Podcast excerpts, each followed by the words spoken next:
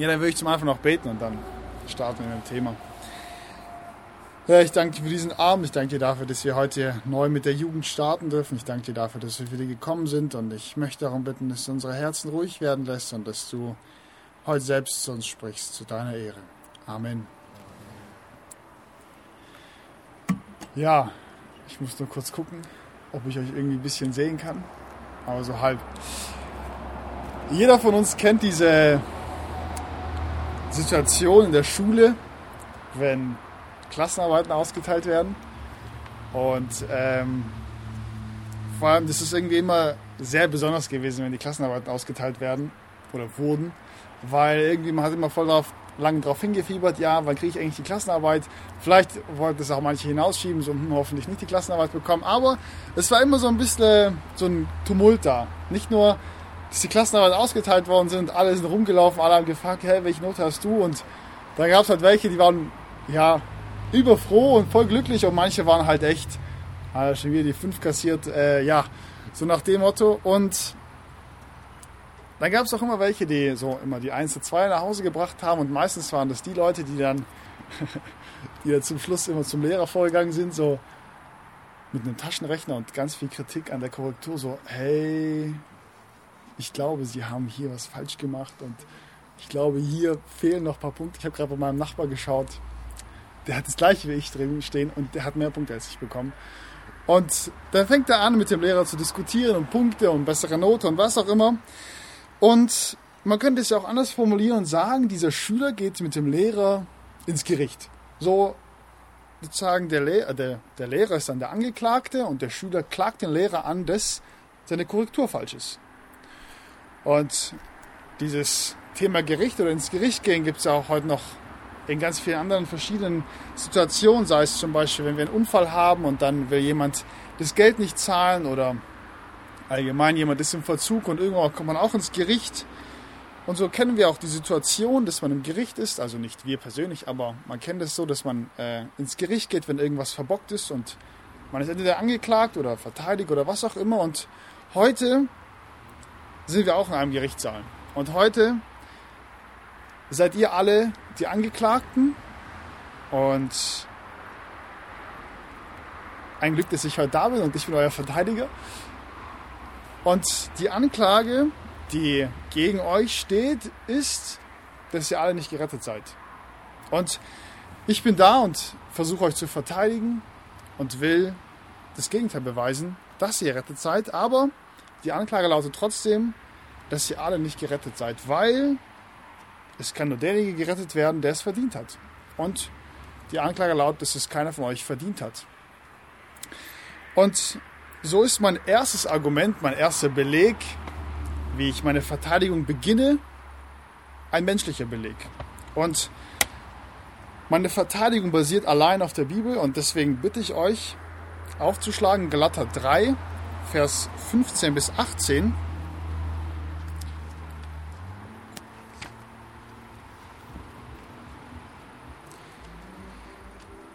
Galater 3, ich lese ab Vers 15.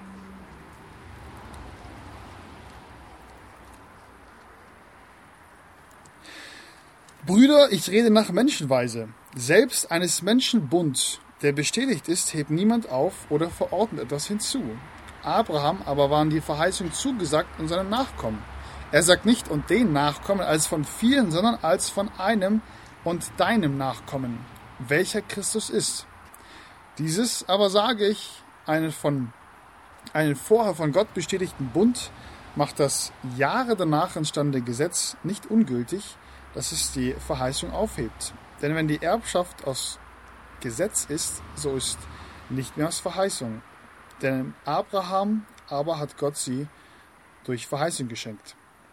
Und mein erster Beleg oder mein erstes Argument finden wir in Vers 15 und da, ich lese es nochmal ganz kurz vor, Vers 15, Brüder, ich rede nach Menschenweise, selbst eines Menschen Bund, der bestätigt ist, hebt niemand auf oder verordnet etwas hinzu. Und so ist mein Beleg, wenn ich es in meinen Worten formuliere, es kann kein Vertrag aufgehoben werden oder verändert werden, es sei denn, die Vertragspartner selbst stimmen dem beide zu. Und ich versuche es deswegen immer wieder so hochgestochen zu formulieren, weil wir eben im Gerichtssaal sind. Aber um es einfach zu sagen, wir halten unser Wort. Wenn du einen Vertrag eingehst, egal welcher Vertrag, dann wirst du ihn nicht einfach auflösen. Wenn du ein, eine Abmachung hast, dann wirst du dich dran halten. Und dieses Prinzip ist so fest in uns drin, Mensch, also in uns Menschen so drin, dass wir oftmals gar nicht genau wissen, wo wir dieses Prinzip überall anwenden. Und das erste Beispiel, das ich mitgebracht habe, ist, dass wenn wir in den Laden gehen und etwas kaufen, an der Kasse zahlen, wir beim Zahlen einen Kaufvertrag abschließen. Und der Kaufvertrag an sich bekommen wir dann als Kassenbon raus. Und da steht drauf, okay, wir haben für dieses und jene Geld haben wir diese Ware eingetauscht. Du hast das Geld gegeben und hast diese Ware bekommen. Oder ein anderes Beispiel, äh, du kaufst dir ein Handy im Mediamarkt, genau das gleiche. Und umso teurer die Sachen werden, umso mehr Geld man investiert, umso detaillierter wird der Kaufvertrag, umso genauer wird der Kaufvertrag. Weil niemand kauft sich ein Haus und sagt so, hey, komm, ich kaufe mir kurz ein Haus und dann kriege ich so einen Kassenzettel, der nach zwei Jahren ausgeglichen ist. Nein, wenn man sich ein Haus kauft, hat man einen richtigen Kaufvertrag mit Unterschriften und allem drum und dran und vom Notar bestätigt. Und so merken wir, okay, umso mehr, also wenn es so mehr geht, umso präziser und ausführlicher der Kaufvertrag. Und genauso ist es auch, nächste Woche geht wieder die Schule los und ein paar von euch haben schon letzte Woche die Ausbildung angefangen. Und was machen wir bei der Ausbildung davor? Man schließt auch einen Arbeitsvertrag ab. Genauso sehen wir auch darin. Da habt ihr auch einen Vertrag abgeschlossen. Und alle, die eine Ausbildung gemacht haben oder gerade machen oder vielleicht noch machen werden, ihr müsst einen Arbeitsvertrag unterschreiben. Und in diesem Arbeitsvertrag steht genau drin, okay, das sind die Stunden, die ich jede Woche kommen muss und dafür kriege ich das Geld. Also kurz zusammengefasst. Und wie geht ihr damit um? Sagt ihr einfach, hey, heute habe ich keinen Bock zu arbeiten und dann gehe ich einfach da nicht hin? Nee. Weil wenn ihr das zwei, dreimal macht, dann bekommt ihr eine Abmahnung und dann war es das mit dem Vertrag. Und dann ist der Vertrag in dem Sinne, tritt er in Kraft, dass ihr gekündigt werdet. Und noch ein weiteres Beispiel mit dem Vertrag ist zum Beispiel mit dem Testament. Wenn jemand ein Erbe hat, viel Geld, dann schreibt er ein Testament für seine Kinder. Und diese Kinder kriegen dann, je nachdem, was im Testament steht, das benötigte Erbe. Und so sehen wir, wenn jemand einen Vertrag abschließt, dann hält man sich meistens daran. Und etwas weiteres, wenn ihr einen Vertrag abgeschlossen habt, dann kann ich nicht kommen und sagen, hey, ihr habt da irgendwas falsch gemacht, ihr müsst es irgendwie ändern. Kurzes Beispiel, zum Beispiel habe ich ja mitbekommen, Lotti, die hat jetzt ihre Ausbildung bei Alcon angefangen und dann sage ich dir, hey Lotti, ich glaube am Montag brauchst du nicht mehr kommen, weil du bist jetzt gekündigt. Es ist eigentlich, also wird ihr völlig egal sein, weil ich nichts mit ihrer Ausbildung zu tun habe und nichts mit ihrem Vertrag. Aber wenn es ihr Chef sagt, hey Lotti, du bist gekündigt, dann ist es was anderes. Oder wenn ich zu Dennis sage, der hat auch so eine Ausbildung angefangen, hey Dennis, ähm, du musst nur noch 20 Stunden die Woche arbeiten, der wird das auch nicht machen. Sondern der wird da auch trotzdem die 35 Stunden arbeiten gehen. Das, wer bin ich, dass ich da irgendwas sagen könnte, weil ich damit gar nichts zu tun habe. Und so merken wir diese zwei Dinge und genau diese zwei Dinge beschreibt Paulus in Vers 15, indem er sagt, hey, wenn wir doch schon menschlich gesehen einen Vertrag abschließen oder einen Bund eingehen oder ein Testament oder was auch immer in deiner Übersetzung drin steht, wenn wir menschlich etwas eingehen, dann halten wir uns dran. Und menschlich gesehen können wir nicht von außen hingehen und sagen, hey, wir verändern das einfach, obwohl ich nicht dabei bin. Und deswegen auch nochmal mein Satz von Anfang, es kann kein Vertrag aufgehoben oder verändert werden, es sei denn, die Vertragspartner selbst stimmen dem beide zu. Und mein zweites Argument, das ich mitgebracht habe heute Abend, ist ein geschichtlicher Beleg oder ein geschichtliches Argument. Und wie auch schon erwähnt, setzen wir heute oftmals unsere Unterschrift unter einen Vertrag. Und damals war es etwas anders und mit damals meine ich zu der Zeit von Abraham. Und ihr könnt nochmal in Galater reinschauen und zwar den Vers 16 lesen oder ich lese den Vers 16 vor. Abraham aber waren die Verheißungen zugesagt und seinen Nachkommen. Er sagt nicht und den Nachkommen als von vielen, sondern als von einem Nachkommen, deinem Nachkommen. Und diesen Bund, den Abraham damals geschlossen hat, auf den bezieht sich hier Paulus. Paulus bezieht sich darauf und das Spannende ist hier, dass Paulus nicht sagt, hey, Abraham hat einen Bund geschlossen, sondern Abraham hat eine Verheißung empfangen. Aber warum eine Verheißung? Weil eine Verheißung deswegen, Abraham hat einen Bund mit Gott geschlossen. Aber eigentlich ist es genau andersrum, dass Gott mit Abraham einen Bund geschlossen hat und dieser Bund einseitig war. Und wir können es nachlesen, wenn ihr wollt, könnt ihr es auch daheim nachlesen. In 1. Mose 15. In 1. Mose 15 schließt Gott einen Bund mit Abraham mit der Verheißung, dass er ein Land bekommen wird, dass er ein Volk bekommen wird. Und zur Bestätigung von diesem Vertrag, wenn man das so sagen kann, von diesem Bund, geht Gott als ein feuriger Ofen durch mehrere gespaltene Tiere und sagt damit aus, hey, ich unterzeichne hier mit meinem Leben diesen Bund und gehe diesen Vertrag ein, dass die Verheißung, die ich dir geben werde, dass ich dir treu bleiben werde.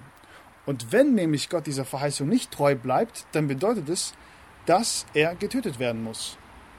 Und das ist der Bund, mit dem Gott mit Abraham eingegangen ist. Aber, wenn man das so sagen kann, Gott hat unterschrieben, aber Abraham nicht.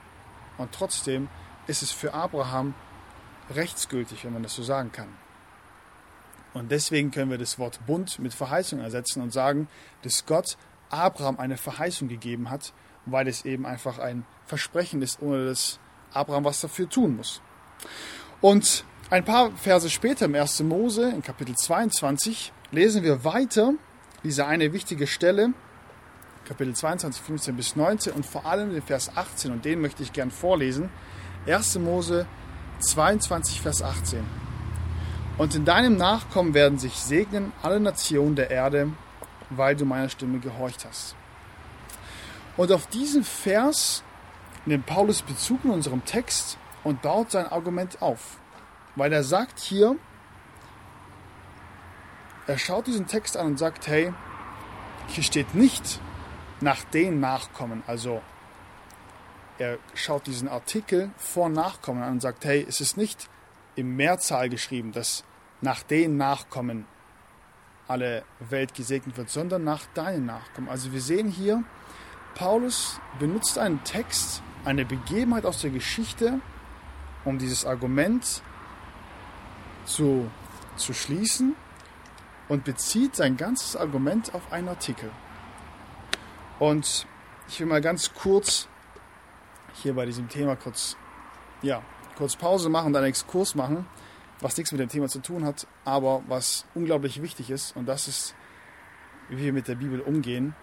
Und wir sehen hier in diesem Text, wie die Bibel mit der Bibel umgeht. Und zwar nimmt die Bibel jedes einzelne Wort ernst von der Bibel.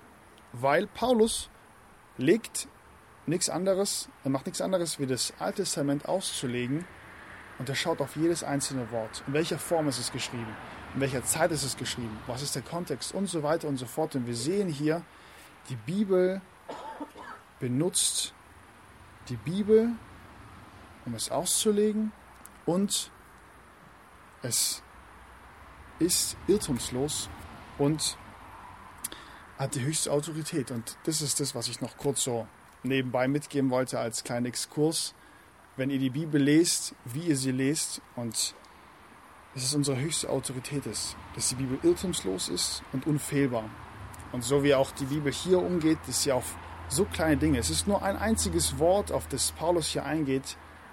Und der Artikel ist entweder in Singular oder Plural geschrieben. Und dieses eine Wort benutzt er, um diesen ganzen, dieses ganze Argument aufzubauen. Und deswegen ist es mir so wichtig, hier euch dieses mitzugeben. Wir als Gemeinde, wir als Jugendleitung, wir stehen da voll dahinter und sagen, ja, die Bibel ist irrtumslos und wir sagen, dass sie auch unfehlbar ist und die höchste Autorität. Und das möchte ich auch, dass ihr das in eurem Leben ja, sagen könnt.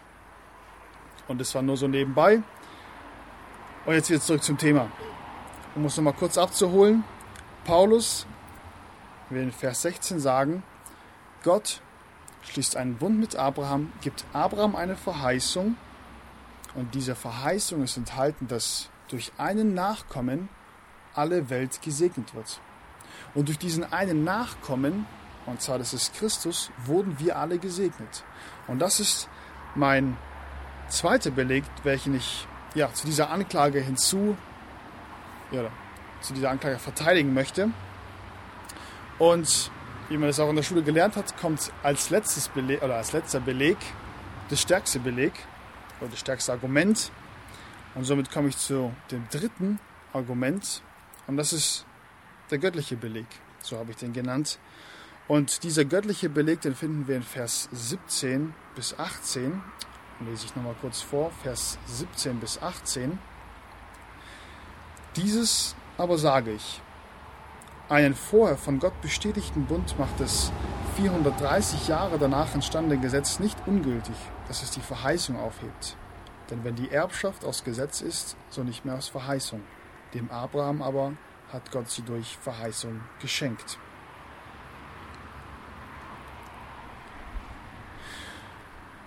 Und hier in gewisser Weise beim letzten Argument führt Paulus nochmal alle Argumente zusammen. Und er beginnt damit und sagt, hey, Gott ist seiner Verheißung treu. Gott ist seinem Bund treu. Und was haben wir im ersten Punkt gesehen, im ersten Argument? Dass wir Menschen uns an unsere Verträge halten, die wir gemacht haben. Und wenn wir Menschen, die wir doch so sündig sind, wenn wir Menschen, die wir oft nicht treu sind, wenn wir so schwach, wenn wir uns schon an solche ja, kleinen Verträge halten, wie viel mehr wird sich Gott an sein Wort halten? Wird sich Gott an seine Verheißungen, an seinen Vertrag halten? Und das Argument, das hier Paulus sagt, auch wenn ein Gesetz später hinzugekommen ist zu dieser Verheißung, heißt es nicht, dass die Verheißung aufgehoben worden, äh, dass die Verheißung aufgehoben ist. Und Paulus nimmt uns mit und sagt, wenn diese Verheißung aufgehoben ist, wenn diese Verheißung nicht mehr zählt, dann ist es so, als ob es Gott nicht mehr geben würde. Er nimmt all diese Argumente und gründet sie auf Gottes Wesen. Gott ist treu, Gott ist zuverlässig, Gott ist allwissend, Gott ist allmächtig, Gott ist souverän über allem und er sagt, wenn Gott eine Verheißung uns gibt, dann wird er die auch halten. Und wenn er sie nicht hält, dann ist es nicht mehr Gott. Und somit sehen wir, dass der letzte Beleg, den ich euch gebracht habe, ist, dass wir gerettet sind, weil Gott seiner Verheißung treu ist. Nun, jetzt habe ich diese drei Argumente relativ schnell gebracht und ich weiß nicht genau, wie es euch gerade geht, ob ihr ein bisschen verwirrt seid, ob ihr vielleicht auch schon vom Thema abgeschweift seid, ob ihr vielleicht auch gar nicht so zugehört habt, das kann auch schon sein. Aber dieses ganze Ding mit dem Verteidigen und ich habe es so aufgezogen und ich weiß nicht so genau, ob ihr so mitgekommen seid. Aber was ich euch gar nicht gesagt habe, ist erstmal, wer klagt euch überhaupt an? Und warum müsste man euch verteidigen? So, das ist einfach, ich habe euch in diesen Gerichtssaal geworfen, habe gesagt, hey, ihr seid angeklagt und ich muss euch unbedingt verteidigen. Aber warum und wer klagt euch an? Und das will ich ein bisschen, bisschen noch ausführen, damit man auch die ganzen Argumente versteht und damit man auch ja, etwas mitnehmen kann heute. Und diese Information, wer euch anklagt, ist sehr wichtig, weil der Ankläger, der euch anklagt, ist oft Satan oder auch ja, oft in Form von eurem Fleisch. Und lasst es mich kurz erklären. Ihr kennt es mit Sicherheit. Ihr seid in den Ferien, kommt ja auch gerade aus den Ferien und ihr habt euch in den Ferien vorgenommen, hey, ich will mal richtig fleißig sein. Ich will diese sechs Wochen, die ich habe, davon will ich auf jeden Fall mindestens fünf Wochen nutzen, und so richtig vorankommen. Hey, ich will meinen Schrank ausmisten. Ich will vielleicht mein Zimmer irgendwie renovieren.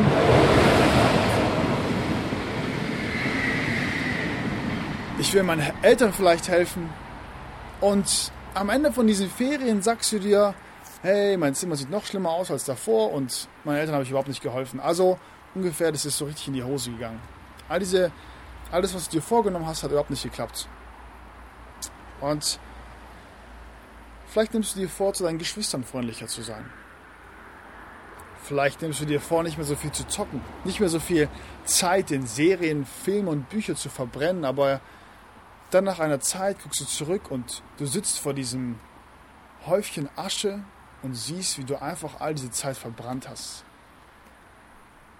Und vielleicht nimmst du dir vor, mit der Pornografie zu brechen. Vielleicht sagst du dir, hey, ich will mich nicht mehr selbst befriedigen, ich will all diese Dinge einfach loswerden. Und dann, nach zwei Wochen, irgendwie immer noch keine Veränderung. Und jetzt sitzt du da hast komplett versagt und sitzt vor diesem Scherbenhaufen. Und jetzt kommst du am Freitag zur Jugend und hast eine gute Zeit, gehst am Sonntag in den Gottesdienst und dann am Montag kommt wieder der Alltag. Und so lebst du, Woche für Woche, Woche für Woche. Und manchmal kommt es dir vor, als ob du so ein kleines Doppelleben führen würdest. Hier singst du und lobst Gott und zu Hause lebst du irgendwie so, wie wenn du gar kein Christ wärst. Und du hast gesündigt und du bist gefallen, egal was es ist, und du gehst hin und du tust Buße, du gehst hin und bittest Gott um Vergebung Du legst ihm alles vor die Füße und du meinst es ernst. Tot ernst meinst du das. Und dann, nachdem du alles gemacht hast, sitzt du trotzdem noch da und wie fühlt es sich an? Genauso wie vorher. Die Hände sind immer noch schmutzig und irgendwie der Scherbenhaufen liegt immer noch da. Und es fühlt sich so an, als ob deine Buße nicht echt war. Es fühlt sich so an, als ob du doch nochmal irgendwie Buße machen musst. Es fühlt sich so an, als ob irgendwie Gott dein Gebet nicht gehört hat.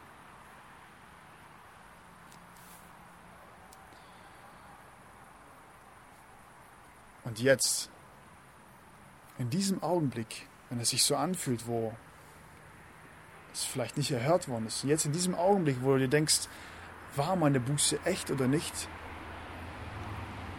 jetzt kommt nämlich der Ankläger in deinem Herzen. Und jetzt kommt nämlich jemand an die Tür und fängt an zu klopfen. Er klopft und du machst die Tür auf und plötzlich plötzlich stehst du in genau diesem Gerichtssaal, den ich am Anfang erklärt habe. In genau diesem Gerichtssaal und in diesem Gerichtssaal bist du nämlich der Angeklagte und ich nicht der Verteidiger, aber und der Teufel der Ankläger.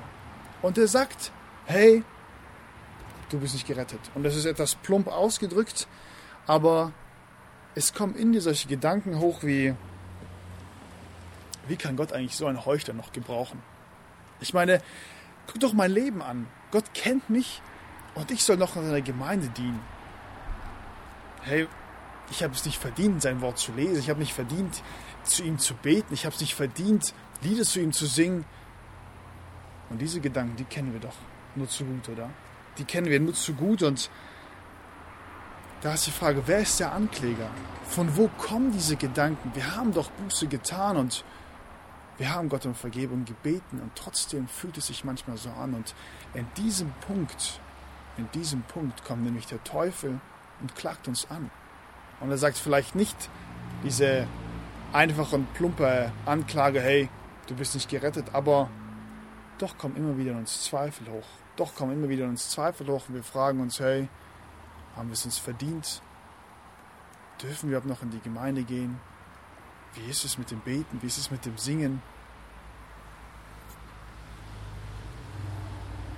Und das Fleisch meint, dass du es nicht mehr verdient hast, zu Gott zu kommen. Dass du den Zugang zu Gott verspielt hast. Und jetzt kommt nämlich diese Verteidigung, die ich in diesen kurzen drei Punkten euch vorgeführt habe.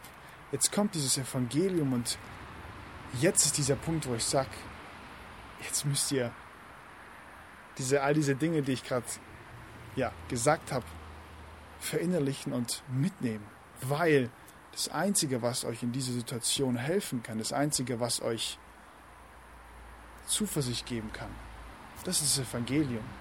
Das ist das Evangelium und wenn du Buße getan hast, wenn du im Kampf gefallen bist und wenn du Buße darüber getan hast, dann sage ich dir, geht der Kampf direkt weiter und dieser Kampf sieht so aus, dass du angeklagt bist, dass du angeklagt bist und dass du immer wieder Zweifel hast.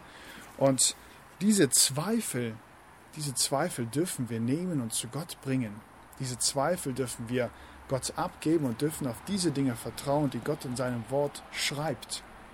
Und um es nochmal kurz zusammenzufassen, hey, wenn Menschen sich einen Vertrag halten und Gott einen Vertrag eingegangen ist, und dieser Vertrag lautet die Verheißung, die er Abraham gegeben hat, und wenn wir diese Verheißung teilhaftig geworden sind, wenn wir gerettet sind, dann wird Gott da nichts mehr dran rumfuschen. Da wird Gott nicht mehr sagen, ja, okay, jetzt hast du gesündigt, jetzt kannst du nicht mehr zu mir kommen. Nein, es wird nicht so passieren. Denn deine Rettung, wenn du gerettet bist, ist nicht auf irgendwelchen Werken, hast du die nicht verdient, sondern deine Rettung ist wie diese Verheißung aus Gnade. Und wenn du gerettet bist und wenn du von neuem wiedergeboren bist, dann ist es, weil Gott dir Gnade geschenkt hat. Und diese Gnade wird Gott später dir nicht wegnehmen. Denn das versucht uns so oft der Teufel, dieser Ankläger, unser Fleisch, in diesem Moment uns zu sagen. Wir sind gefallen und wir können nicht mehr weiter. Wir tun Buße und trotzdem fühlt es sich immer noch so falsch an. Trotzdem fühlt es sich immer noch so falsch und in diesem Moment dürfen wir uns daran erinnern, wer Gott ist und warum wir gerettet sind. Allein aus Gnade und allein, weil Gott uns errettet hat. Und wenn Gott allmächtig ist, wenn Gott allmächtig ist und er dich gerettet hat und dich kannte und allwissend ist, dann wäre es doch einfach nur ein Trugschluss zu sagen, ja, jetzt habe ich gesündigt, jetzt hat es sich Gott doch anders überlegt. Jetzt hat es sich Gott doch anders überlegt und jetzt ja, jetzt bist du nicht mehr gerettet oder jetzt darfst du nicht mehr zu ihm kommen. Nein, das sind falsche Gedanken und das sind Gedanken, die wir zu Gott bringen dürfen und die wir ihm abgeben dürfen und die wir als Lüge identifizieren können. Und das will ich dir heute mitgeben. Wenn du gerettet bist, und wenn du gerettet bist, dann kennst du die Situation, die ich beschrieben habe, dann kennst du dieses Gefühl, das ja, man so oft hat, nachdem man gesündigt hat.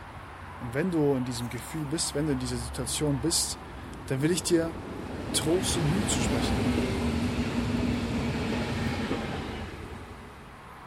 Ich dir Trost und Mut zu sprechen, erneut zu Gott zu kommen, erneut zu ihm zu kommen und erneut bei ihm Gnade zu suchen, erneut bei ihm Kraft zu suchen. Und dann will ich auch euch sagen und euch mitgeben, hey, Gott ist seiner Verheißung treu und er wird euch nicht wegschicken. Er wird euch nicht wegschicken, auch wenn es sich so anfühlt, sondern ihr dürft zu ihm kommen und ihr sollt auch zu ihm kommen. Aber es soll auch gleichzeitig eine Warnung ausgesprochen sein für all diejenigen, die eben nicht wiedergeboren sind, für all diejenigen, die eben nicht zu ihm gehören. Weil ihr habt auch manchmal solche Anklagen in eurem Herzen. Ihr werdet auch immer wieder von eurem Gewissen angeklagt. Und da muss ich euch sagen, dass diese Anklagen alle echt sind. Und dass wenn du Gott, nicht zu Gott gehörst, wenn du nicht zu ihm gehörst, dann sind all diese Anklagen auch rechtskräftig, wenn man das so sagen kann. Dann sind all diese Anklagen echt und dann wirst du eines Tages dafür zahlen weil eben du selbst dafür zahlen musst. Und wir, die wir gerettet sind, für uns wurde gezahlt. Und deswegen will ich dich auch einladen, wenn du es noch nicht kennst, wenn du noch nicht wiedergeboren bist, wenn du noch nicht zu Gott gehörst, dann komm. Komm und gib dein Leben Gott ganz ab. Mit allem, was dazugehört. Leg alles vor ihm hin, tu Buße darüber und kehre zu ihm um. Aber komm, Und zum Schluss will ich euch noch ein paar Verse vorlesen. Und diese Verse, ja, könnt ihr euch merken. Und auch wenn ihr in dieser Situation seid, wenn die Sünde erneut anklopft, dann dürfen wir uns das in Erinnerung rufen. Und ich lese die Verse aus Hebräer 4, Vers 14 bis 16. Da wir nun einen großen Hohepriester haben, der durch die Himmel gegangen ist, Jesus, den Sohn Gottes, so lasst uns das Bekenntnis festhalten. Denn wir haben nicht einen Hohepriester, der nicht Mitleid zu uns, der nicht Mitleid zu haben vermag mit unserer Schwachheit, sondern der in allem versucht worden ist, in gleicher Weise wie wir, ausgenommen die Sünde. Lasst uns nun mit Freimütigkeit hinzutreten zu dem Thron der Gnade, damit wir Barmherzigkeit empfangen und Gnade finden zur rechtzeitiger Hilfe. Amen. Jeder, der noch beten will, darf noch gerne beten und dann mache ich den Abschluss. Herr, ich danke dir dafür, dass wir immer wieder neu zu dir kommen dürfen, Herr. Ich danke dir dafür, dass du uns nie wegschickst. Auch wenn wir so oft innerlich ja, andere Gefühle haben, wenn es auch innerlich ganz anders aussieht, so dürfen wir trotzdem zu dir kommen. Und Herr, egal wie weit wir von dir weg sind, Herr, es benötigt nur einen Schritt, nur einen Schritt zur, zu dir, Herr. Ein Schritt der Buße, ein Schritt der Umkehr. Und ich danke dir dafür, dass wir nicht immer wieder neue Buße tun müssen für eine Sünde, sondern dass es einmal reicht, Herr. Und du diese Buße hörst und dass du uns vergibst. Und ich bitte dich darum, dass du uns doch Gnade schenkst, Herr, wenn wir in diese Zweifel erneut sind, Herr, wenn wir neu in dieser Situation sind, wo wir nicht genau wissen, ob du uns vergeben hast oder nicht, wo wir nicht genau wissen, wie du zu uns stehst, wo wir nicht genau wissen, wie es in unserer Errettung steht. Ich möchte darum bitten, dass du uns ermutigst, dass du uns tröstest und dass du uns ausrichtest auf dich selbst, Herr, weil du bist treu, du bist gnädig und du bist unveränderlich. Und deswegen dürfen wir immer wieder neu zu dir kommen und deswegen dürfen wir uns sicher sein, dass deine Rettung genügt, deine Gnade genügt bis in alle Ewigkeit. Amen.